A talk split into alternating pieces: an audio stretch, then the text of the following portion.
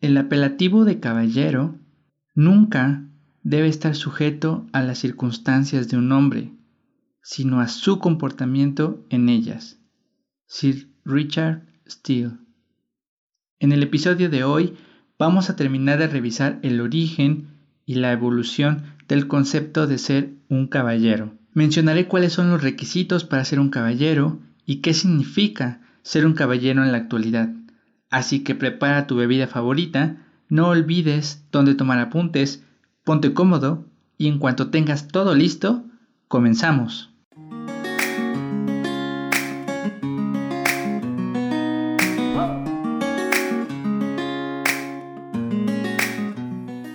Hola, ¿qué tal? Mi nombre es Alan Villa y te doy la más cordial bienvenida a este nuevo episodio de Ser un Caballero, el podcast.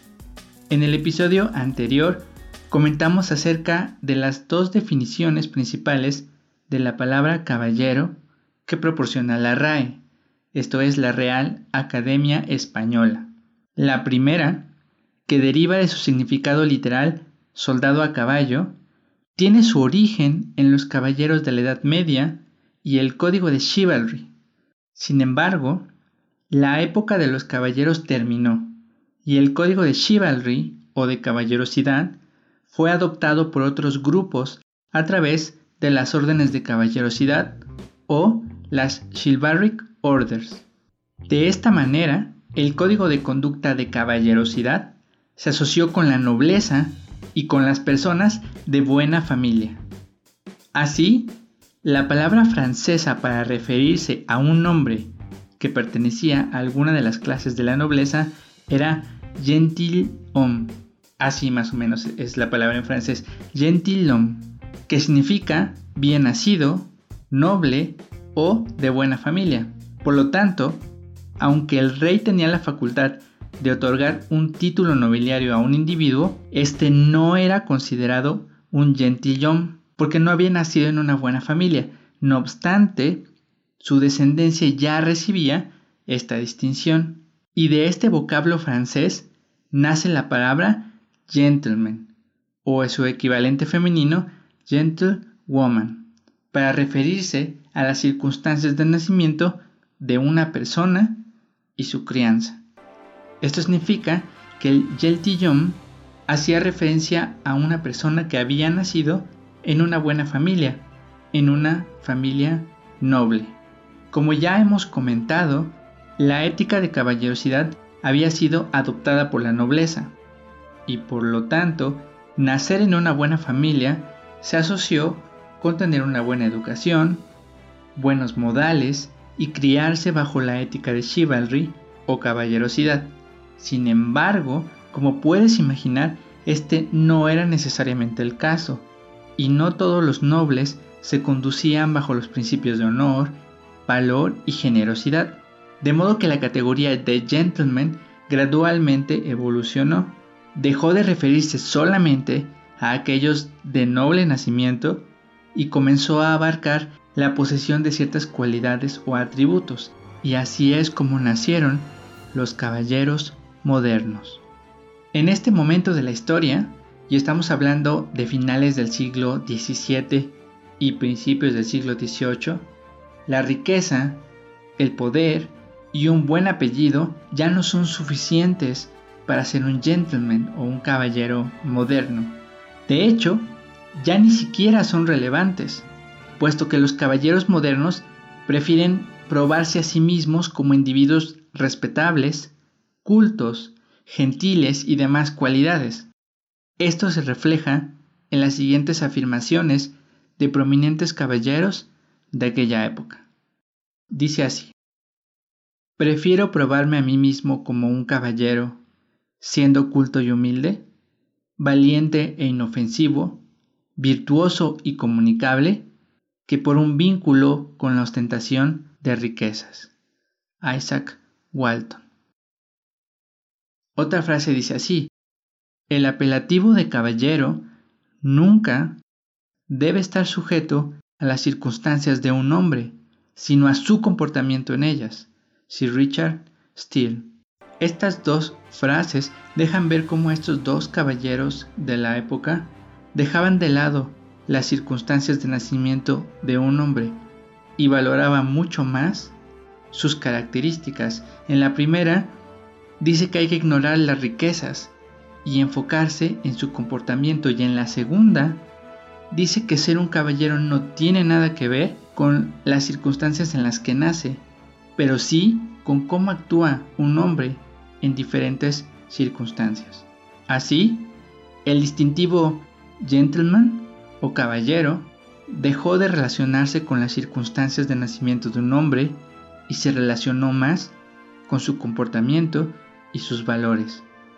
Por consiguiente, es del término gentleman que obtenemos la segunda acepción de la palabra caballero que proporciona la Real Academia Española.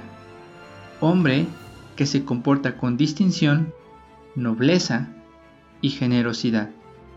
Por lo tanto, un caballero, en el sentido más profundo de la palabra, es un hombre que se comporta bajo altos valores éticos y morales, que vela por la justicia, siempre dispuesto a la generosidad, considerado, educado e íntegro.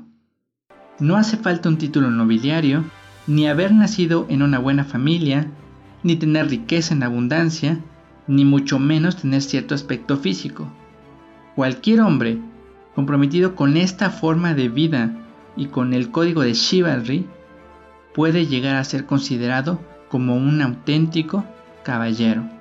Por supuesto, una mujer también puede optar por este código de vida y ser el equivalente femenino de un gentleman, esto es, una gentlewoman, una caballera o más apropiadamente una lady o dama. Sin embargo, en este podcast nos vamos a enfocar en los hombres, con el propósito de restaurar nuestro rol en la sociedad para que tú y yo podamos ser respetables, confiables y admirables. Bueno, pues hasta aquí abarcamos los orígenes y el significado de ser un caballero, un concepto que nace con los guerreros de la Edad Media, los knights, se consolida con el código de chivalry o el código de caballerosidad, sobrevive a través de la nobleza y llega hasta nosotros a través de los hombres que se prueban a sí mismos con altos valores morales, gentileza y cordialidad, es decir, los gentlemen. En los siguientes episodios abordaremos el tema de los fundamentos del código de conducta de un caballero y cómo vamos a adaptar este código a nuestro contexto para permanecer vigentes y ser caballeros modernos. Esto es todo de mi parte. Espero que este capítulo les haya gustado, que les haya sido de mucha utilidad y que hayan podido comprender cuál es el origen de ser un caballero y cómo nos ha llegado hasta nuestros días. Es un concepto que ha ido evolucionando, pero que nos deja ver cuáles son los pilares y los fundamentos de ser un caballero. Pueden dejarnos como siempre sus sugerencias y sus comentarios en Facebook, que nos encuentran como Ser un Caballero Oficial México, en Instagram como alanvilla.70. Pueden visitar, por supuesto, nuestro sitio www.seruncaballero.com, en el que van a encontrar las notas de los episodios del podcast. El podcast lo van a poder escuchar en las principales plataformas de streaming. Tenemos perfil de Pinterest, que es ser un caballero y perfil de Twitter que pueden encontrar como ser uno caballero.